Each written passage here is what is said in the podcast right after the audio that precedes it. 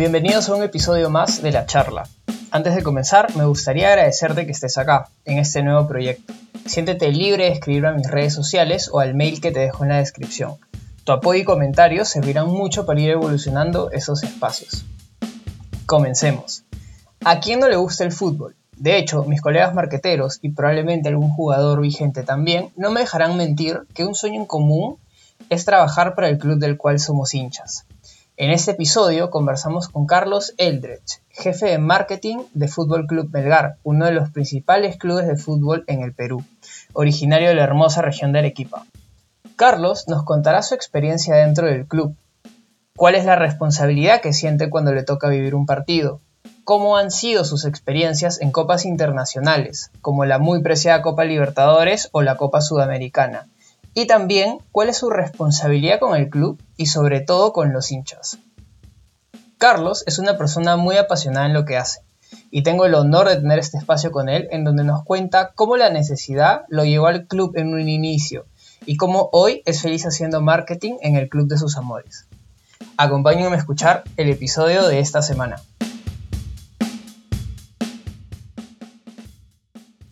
Es importante mencionar que este fue uno de los primeros episodios que grabé, por lo cual en algunos momentos, sobre todo al inicio, se me va a escuchar muy nervioso. Agradezco tu comprensión y espero seguir mejorando conforme vayamos teniendo más episodios. Sin más, te dejo con el episodio de esta semana.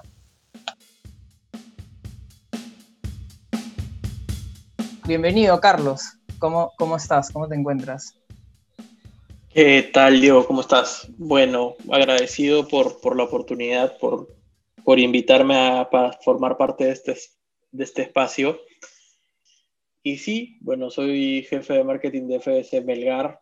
Hemos venido haciendo muchas cosas interesantes desde el 2014. Yo entré en el 2016 y aquí vamos dándole, dándole a la mano. Y ese, ese gol del chino Arakaki fue un golazo. En verdad lo gritó todo el estadio. Fue estadio lleno muy bonitos recuerdos de esa vez. Al, chino yo lo conozco desde hace, hace un par de años, también lo he invitado, espero que, que, me acepte la, invitación pronto. Y el tema que hoy vamos a abordar es cómo el marketing digital ha venido transformando el fútbol. De hecho, yo les invito a todos a revisar la página de, del Melgar, está bastante buena. Eh, Carlos nos va a compartir un poco de su experiencia en eso y también vamos a abordar las historias, porque creo que acá en el Perú somos bastante hinchas del club que seamos, eh, seguimos bastante el fútbol. Entonces creo que la, experiencia de alguien que encima es hincha de su club, trabajando para su club, creo que nos, va a venir bien a todos.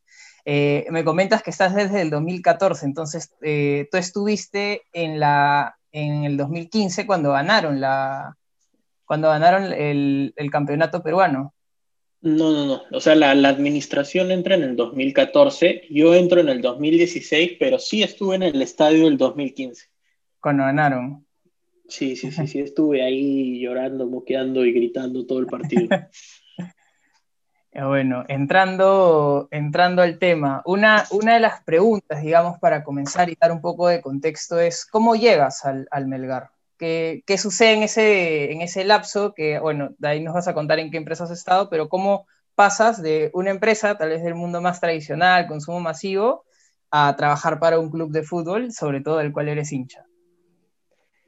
En realidad pasó porque la necesidad me llevó al club. Este, visitaba Boomerang en esa oportunidad y justamente yo buscaba empleo y, y salió ahí el anuncio y, y postulé y pasé las evaluaciones, todo el tema, para que pueda hoy por hoy ser jefe de marketing del club, ¿no? Pasé entrevistas, un par de evaluaciones ahí y ahí quedé en la eliminatoria. ¿Y cómo te sentiste en este proceso cuando postulás? O sea, tú también eres del equipo, entonces trabajar para el Melgar, supongo que habían emociones por ahí. ¿Cómo, cómo, te sentiste en este proceso?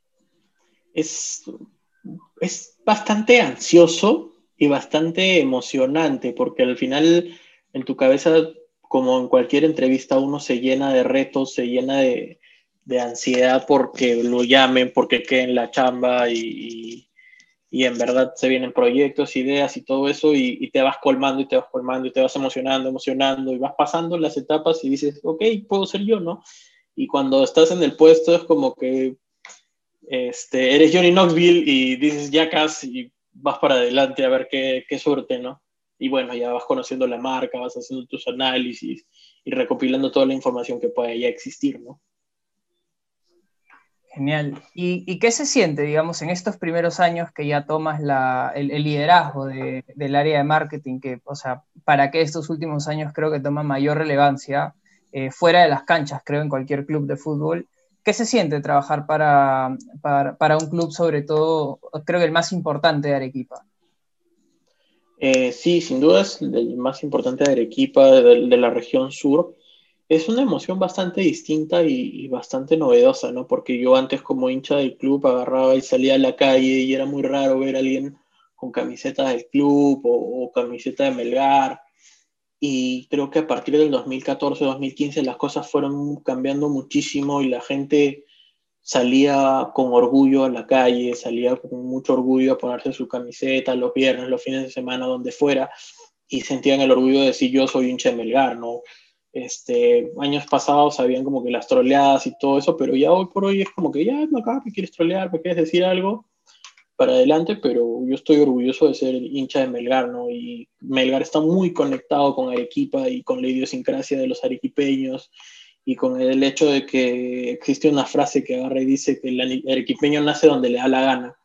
Y es muy cierto, ¿no? Hoy hemos crecido muchísimo a nivel global, tanto como arequipeños como como con seguidores del club, ¿no? Hay mucha gente que está conectada al club simplemente por, por la simpatía, la afinidad que le ven en las redes sociales del, club. Y justo ahí, también tengo, tengo una pregunta interesante. Eh, todos sabemos, digamos, que hay clubes, eh, sobre todo los limeños, puede ser bueno, o Cristal, la U, Alianza, que también jalan público en, en provincias. Eh, ¿cómo, ¿cómo, es tu rol y cómo ha sido, digamos, toda esta aventura de fortalecer, digamos, el alcance de marketing, la publicidad y todo el aspecto más de engagement con la marca, sobre todo en la ciudad de Arequipa? ¿Cómo, cómo lo has vivido tú? ¿Qué, has, qué, experiencias has tenido por ese lado? Creo que Arequipa es una de las ciudades más hostiles, llamémoslo así, para, las, para los clubes y los equipos que son de afuera, ¿no? que vienen muchas veces de Lima y vienen con hinchada fuerte, pero el mismo hecho de el regionalismo que existe hace que existe ese rechazo, ¿no? Y, es un símil, es un símil que ocurre en Cusco, que ocurría en su tiempo en Tacna y en, su momento quizás eh, ahora en, en, Puno combinacional, ¿no? Existe ese, ese tema de, llamémoslo así, pequeña rencilla contra la, la, gente o los equipos que vienen de Lima y nosotros lo, lo plasmamos en los primeros años justamente buscando una estrategia para que la gente se pueda sentir orgullosa, para que la gente se pueda identificar con el equipo y buscar una herramienta que pueda hablarle al hincha de tú a tú y que el hincha pueda sentirse orgulloso de su club y decirle, voy por acá, pero a su vez también pueda picar al rival este, con ese lado, ¿no? Y creo que estos años, estos últimos dos, tres años lo hemos logrado a través de, Leonco que, busca picar al hincha, pero también pica al del otro equipo, pero tiene una simpatía y una personalidad propia. Qué genial, sí, creo que todos hemos escuchado cómo, cómo es el equipeño de nacionalista, regionalista, por decirlo de alguna manera. Y no sé si nos puedes compartir cuál ha sido una de las anécdotas que tú más recuerdas dentro del club, desde el 2016 que has estado hasta el último año. Eh, ¿qué, es la anécdota que tú más recuerdas y que si hoy te pones a pensar, la que te saca una sonrisa? Ah, son muchísimas, son muchísimas, muchísimas, muchísimas. He pasado tantas aventuras ahí, pero creo que una de las primeras aventuras para mí fue la final del 2016, ¿no? que me marcó bastante de estar a ras de cancha, de, de vibrar con el equipo, estar justamente desde el vestuario, perder, entre comillas, la final, porque no la perdimos, la empatamos y perdimos el campeonato por un gol de visita, pero son muchas sensaciones, ¿no? Estar a, pie de cancha y voltear y ver que la gente del equipo estaba ahí, los hinchas de Melgar estaban ahí alentando, cantando el himno del equipo y, sintiéndose orgullosos porque el equipo no decayó. Y, y, ver todo lo que ocurre en la magia de un partido de fútbol es impresionante, ¿no? Otro de los recuerdos que tengo muchísimo es este, vivir el partido de, Melgar también a ras del Monumental de River, que es una experiencia espectacular porque sientes como la gente vibra y vibra y vibra y vibra. Y sucede lo mismo, por ejemplo, ahora que hago un poco de memoria, en el Estadio Monumental de, de Santiago de Chile, que el hincha chileno también presiona muchísimo y te presiona en el córner. Es diferente la presión en cada lado, que yo lo he podido percibir. En Argentina presionan todo el, todo el partido, pero el hincha chileno está cantando y en los tiros de esquina te presiona mucho más. Y creo que esas son las experiencias que mucho más me han marcado. Y igual en, en el estadio de Palmeiras y bueno, localmente en, en, Arequipa, el tema de vibrar con esta semifinal con la U y con la final del 2016, ¿no? Son, son, son bastantes sentimientos ahí que, que te marcan para bien, para mal. Y, estar también en las malas, ¿no? Porque nos ha tocado estar en las malas y, nos ha tocado perder partidos ser eliminados y luchar y, pensar y decir, ahora todo lo que saque o lo que pueda sacar, cómo le va a afectar al hincha, cómo va a reaccionar y, y tienes muchos, muchas cosas ahí, ¿no? A ver, volviendo, primero gracias por, compartir tu experiencia. Eh, sí, de todas maneras, me imagino ese partido con River de haber sido bastante, bastante, bastante intenso, pero volvamos un rato a, la final del 2016 eh, y a ver, imaginemos que llega Cristal un par de días antes al, a, allá a Arequipa a jugar. ¿Qué, ¿Cómo es este rol del equipo de marketing en esos momentos? En, no, en las previas, sino días antes, en las previas, durante el partido.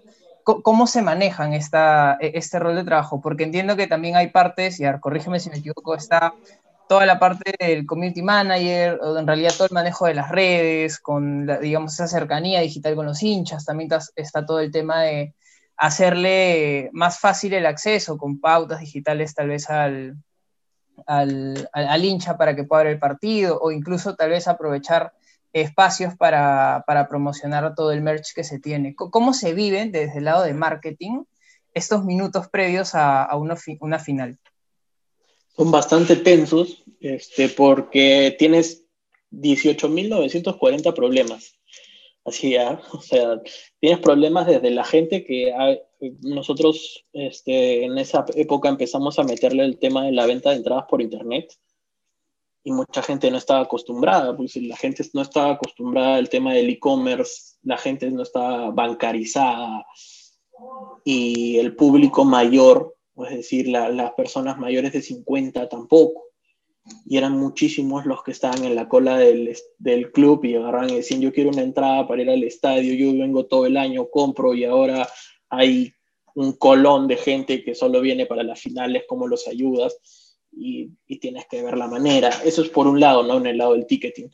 Ya esos días previos, vienes armando la comunicación también de que de que tienes que hacer videos de aliento, tienes que hacer posts de aliento, que la gente no se duerma, que la gente visualice que el equipo está ahí, está presente, y su misión es alentar al equipo para que el equipo pueda ir hacia adelante, y el equipo en sí tiene la misión de jugar bien y empujarse con el aliento de la gente, ¿no? Hay una conexión que tienes que buscar, un nexo hincha jugador que tiene que ser bastante fuerte, y vas alistándoles comunicaciones, ¿no? Vas al, este, alistando videos de cómo va entrenando el equipo, cómo va trabajando. Por ahí un par de, de videos de los jugadores hablándole a la gente que vaya al estadio a alentar. Y sobre todo también tienes que manejar campañas de no violencia, ¿no? Porque en esa época se estaban manejando muchísimas comunicaciones y había mucha rencilla y mucha guerra, que siempre se maneja para que no haya violencia en los estadios, ¿no? Es súper importante erradicar esto y, y es todo un conglomerado de acciones que tienes que hacer y que en verdad que tienes que estar detrás de la gente conversando, diciéndoles, haciéndoles recordar, ¿no? Así que manejas varias aristas. En el lado de la tienda, bueno, nosotros habíamos abierto en el 2016, si no me equivoco, en abril nuestra tienda propia de indumentaria, pero estaba todavía en pañales, así que igual estábamos metiéndole detrás o sea, tenías que estar con la gente de seguridad viendo que la gente que entra al museo del club este, entre realmente al museo del club. Porque a veces nos faltan los amigos de lo ajeno. Y en la, igual en la tienda del club, que funciona en la misma instal, instalación donde se venden las entradas. Así que se vive y se respira un ambiente de, final ahí, ¿no? Aparte tienes otras acciones, que hay protocolos que tienes que alistar para el día de partido, que tienes que hablar con operaciones, que tienes a tus patrocinadores que quieren activar, que quieren hacer unas cosas, que tienes que coordinar con la gente del estadio, a qué hora va a ingresar este, los activos, a qué hora van a ingresar las anfitrionas, a qué hora van a ingresar las cosas. O sea, tienes que clonarte, partirte en ocho para tener todo ese universo planificado, ¿no? Es como si planificaras un concierto de Bon Jovi igualito. Y es todas las semanas. Bueno, no todas las semanas hay una final, pero todas las semanas hay un partido. Entonces supongo que también la, intensidad no es la misma, pero la, el, estrés se siente. Sí, se siente igualito porque tienes que para, o sea, y, y es un ejemplo, ¿no? Tú para planificar un concierto te tomas 90 días a 120 días previos. ¿Cómo haces en la industria del deporte para planificar un partido que se lleva a cabo cada 15 días? O sea, el manual, entre comillas, te dice que un evento se anuncia 45 días antes, pero en esta industria es bastante diferente. O sea, te manejas en tiempos de 20 días. Y por eso los clubes a veces lanzan planes de abonados, lanzan planes de, compra anticipada y, es todo un universo totalmente diferente y distinto, ¿no? Claro, y ahí yo, tengo una pregunta que me gustaría dividir en, dos escenarios. Eh, el primero es, ¿qué pasa si es que se gana un partido importante? Y el segundo escenario es, ¿qué pasa cuando se pierde un partido importante? ¿no? Porque el fútbol es, un deporte al fin y al cabo y no siempre se gana. Entonces, en estos escenarios, primero vamos al momento en el que ganamos un partido ¿Qué es lo más importante que se debe comunicar eh, de manera digital? Tiene varios factores, ¿no? Porque hay muchos factores que intervienen a la hora de un partido. Está el tema del equipo, está el tema de los jugadores y está el tema de la hinchada, ¿no? Se supone que si ganas un partido tienes que fortalecer estos dos. Es decir, tienes que agarrar, y fortalecer la comunicación hacia que tu equipo hizo algo bueno y que lo logró gracias al aliento de la hinchada, es decir, lo fusionas y lo conectas, ¿no? Ahora, si las cosas fueron negativas, tienes que existir una promesa de mejora de parte de tu equipo y a su vez tiene que existir un tema de agradecimiento hacia tu hinchada que no decayó y siguió alentando los 90 minutos del partido y que no falte el siguiente partido porque tu aliento es vital y es súper importante para lograr la victoria y revertir los resultados negativos, ¿no? Eh, qué, curioso. Y, ahora entrando, digamos, eh, al, 2020, cuando la situación se complicó, los partidos se retrasaron, tuvimos toda la situación de, la pandemia, la cuarentena. ¿Cómo fue este proceso, digamos, que se vivió dentro del club para acelerar tal vez los activos digitales? No sé si nos puedes comentar un poco qué, qué pasó en ese momento y cómo se transformó digitalmente, bueno, se aceleró la transformación digital del club me veías a mí escarbando en los proyectos que yo había presentado hace tres años, como cuando tú escarbas para buscar algo en, la ropa sucia o no sé, o en el tacho o, en tus cajones, buscando las ideas que había presentado hace tres años y me dijeron, no, ten calma, cuando estemos, este, cuando la audiencia esté lista para esta transformación digital, lo sacamos, ¿no? Ya me ves sacando mis papelitos, mis post-its, este, todas las ideas, la agenda, los correos enviados, los PPTs, todo, todo, todo, todo para presentar las ideas a gerencia y decirle, ya, estas son las ideas, ¿cuál es el siguiente paso? ¿Cuáles les parece? ¿Les parece si vamos por acá? Si no vamos por acá, en una situación favorable podemos ir por acá, pero ya empiezas a tejer y a tejer y a tejer, ¿no? Pero yo creo que, y como lo he dicho varias veces, es una oportunidad para aquellos proyectos que se fueron este, denegados por ahí por las gerencias para volverlos a presentar, ¿no? Hay, hay, bastantes oportunidades y nos surtió a nosotros, ¿no? Porque no queríamos perdernos en la digitalización, no queríamos dejar de postear, no queríamos dejar de comunicar, no queríamos dejar de hablar y tampoco queríamos dejar de, de tener ingresos por, por, parte de nuestra tienda y, todo lo que estaba sucediendo y nos tuvimos que acomodar y esperar y sobre todo ser pacientes y creativos.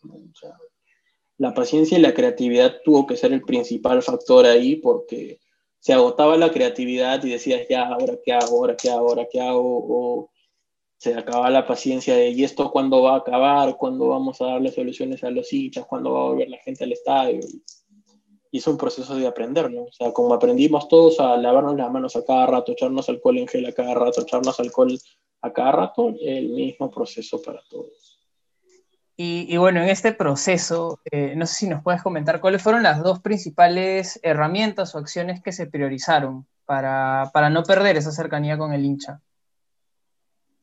El tema de la edición de videos y, y, lo multimedia y las capacitaciones para, para volverte todo multimedia, ¿no? Porque era mucho más viable que el hincha pueda recibir un video hablando, hablando con un jugador a que un post este, frío y, seco, ¿no? Comunica mucho más, a pesar de la lejanía, comunica mucho más y, y aprendimos esto, ¿no? Aprendimos herramientas de streaming, aprendimos herramientas de, de comunicación y sobre todo de, demostró que en verdad a veces perdemos muchísimo tiempo ir a reuniones que ahora pueden ser mucho más prácticas a través de una plataforma que yendo y, y, volviendo y todo esto y, y en verdad nos ha ayudado un montón.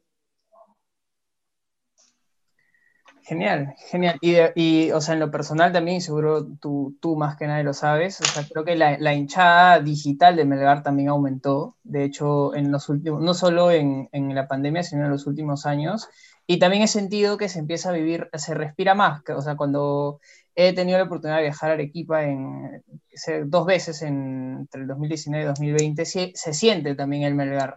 Eh, no es tal vez como en otras provincias donde sí se siente...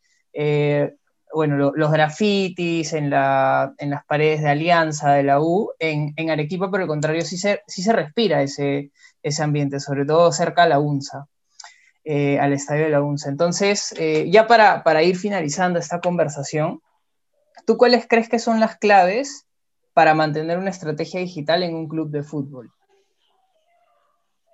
Creo que lo súper importante ahí, lo más importante es conocer a tus seguidores, ¿no?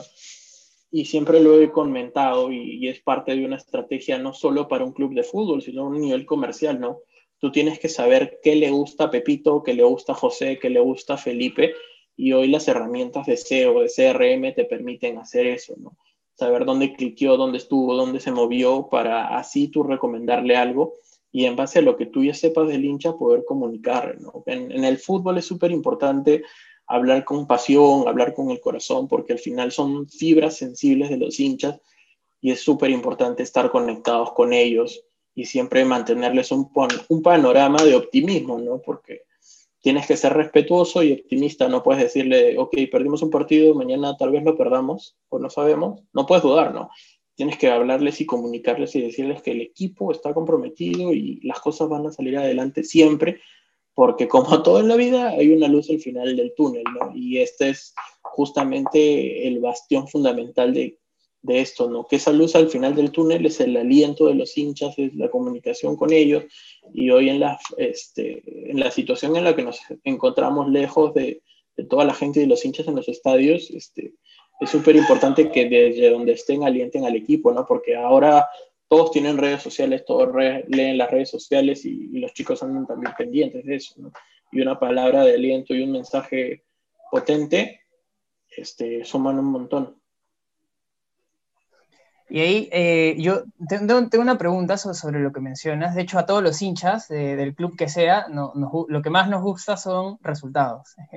De hecho, es ganar el partido y, y, ganar el siguiente y seguir ganando todos los partidos. Entonces, además de estos resultados, eh, no tanto como hincha, sino te lo pregunto como, como, como desde el equipo de marketing de, de un club, ¿qué es lo, lo, que le sigue de importancia? No sé si lo has visto con, con, la data, con los números o incluso con las encuestas que has podido hacer. Eh, además de los resultados, ¿qué es lo que mueve a, a, a, a la hinchada? El tema de la conexión del jugador con su equipo, ¿no? a veces hablas de identidad y es muy importante, ¿no? La identidad se tiene que ir construyendo. A veces son jugadores que son nuevos y llegan de otros equipos, que son referentes, pero tienes que conversar con ellos para que ellos puedan seguir esta referencia hacia el equipo, que se muestren identificados con los colores, muestren su profesionalismo, ¿no? Uno de los, de los segundos aristas antes era el tema del ticketing, pero ya ahora pasa a ser el tema de, de cómo se perfilan ellos digitalmente, cómo se muestran cómo interactúan, cómo hablan y, y sobre todo cómo el hincha los percibe, ¿no? Porque el hincha es bastante intuitivo y, es difícil engañarlo en ese sentido, ¿no? Y lo maneja la pasión, sobre todo. Claro, no, sí, de hecho. Eh, y también creo que juega un factor importante la, historia del, club también. O sea, Melgar es un club súper trascendente, eh, no solo en Arequipa, sino en todo el país. Y, creo que también es importante. ¿Cómo, manejan, digamos, esa parte de administrar el lado de marketing de un club de más de 100 años? Es bastante complicado para nosotros como estrategia digital porque nosotros agarramos e hicimos las evaluaciones con Arellano Marketing y Arellano Marketing agarró y nos dijo, brother, tu club tiene 100 años, pero está, tu público potencial y, y eh, súper explotable está entre los 18 y 34. Y de acá a cuatro años vas a tener que trabajar y sentar las bases sobre la gente que tiene 9 a 12 años. ¿Cómo vas a hacer? Y, agarras y dices, ok, este, la gente que es millennial, que tiene entre 18 y 34, ¿dónde para? Para en las redes sociales. Tiene un lenguaje propio, tiene una visualización propia, ¿no? Y es muy difícil a veces este, empezar con mandar algo alegre o hasta usar un emoji, porque a veces la gente agarra y dice, es un club antiguo de 104 años, ¿cómo es posible que uses emoji? Tienes que empezar a modernizarte e ir con la corriente, ¿no? Pero cada club tiene sus cositas. O sea, es, justamente un ensayo-error que tienen que ir trabajando, que se tiene que ir trabajando y aprender siempre, ¿no? En digital todo es una lección siempre, o sea, siempre vas a ser o el mejor o algún día vas a cometer un error y vas a ser tal vez el peor un ratito, pero la cosa es levantarse y seguir por adelante. E-, es un buen mensaje, de hecho. Y ya para ir finalizando, ¿a ti qué es lo que más te gusta de, trabajar en, el club del cual eres hincha también? Eh, bueno, me, gusta justamente que, el equipo chambea bajo pasión y no chambea bajo presión y que estamos todos ahí conectados en base al mismo objetivo, ¿no? Que es apoyar al primer equipo a salir campeones. Genial. Y, bueno, la última pregunta es, ¿qué le aconsejarías a, los oyentes que están escuchando, que trabajan en la industria de marketing o tal vez en la industria comercial, de finanzas o, otra área? Porque de hecho los clubes de fútbol también se administran como una empresa normal. ¿Qué les aconsejarías a todas las personas que son hinchas de un club y tienen ganas de trabajar en, él? Que empecemos a capacitarnos, ¿no? Al final funciona, como tú bien lo dijiste, como una empresa de consumo masivo tú eres un producto y, no lo puedes ver desde el corazón, porque muchas veces cuando nosotros vemos nuestros proyectos desde el corazón sucede lo mismo que en el amor, ¿no? Cuando tú te enamoras ciegamente, ¿qué pasa? Pierdes. Y esto sucede lo mismo con las marcas, ¿no? Con las marcas deportivas. Uno tiene que comprender que todos tenemos altas y bajas, que se tienen que presentar balances y, y sobre todo que se tiene que trabajar en base a objetivos a todo nivel, a nivel comercial, a nivel deportivo y, la capacitación es súper, súper importante. ¿no? Es importante leer, hay libros, hay, hay inspiración y que a veces la pasión que te mueve hacia tu equipo te puede hacer ayudar a, que tú sumes tu talento y que seas positivo ahí. Buenísimo. Y te robo una pregunta más. Eh, ¿a, qué libros te refieres? No sé si nos puedes recomendar un, tal vez dos libros o tres libros sobre, sobre fútbol. Este, hay uno que es La pelota no entra por azar, eh, los de la pasión deportiva del marketing de Guillermo Ricaldoni, el 1 y el 2. Y este, a mí hay uno que me gusta muchísimo, que es este Guardiola, el ladrón de ideas. Y hay otro que se llama ah, sobre la gestión administrativa de River Plate, el, el cambio a, a, raíz de la, de la administración de Donofrio son muy buenos y, te ayudan a entender cómo funciona el, ecosistema de un club de fútbol y cómo funciona el, tema del marketing deportivo, que al final viene a ser un entretenimiento, ¿no? Tú compites de tú a tú con el cine, con el teatro y, y con lo que esté pasando en la televisión. Buenísimo. Carlos, muchas gracias. Creo que ha sido una, una, conversación bastante entretenida y estoy seguro que le va a servir a todas las personas. Sobre todo, van a aprender entonces, muy agradecido por el espacio y, espero contar contigo en una siguiente edición. Oh, este, gracias a ti, Diego. Es un, excelente espacio para poder conversar, distenderse y, poder relajarse un poco más. y sobre todo para aprender, ¿no? Porque es una industria tan bonita que, que aprendes muchísimo y todos los días son experiencias diferentes.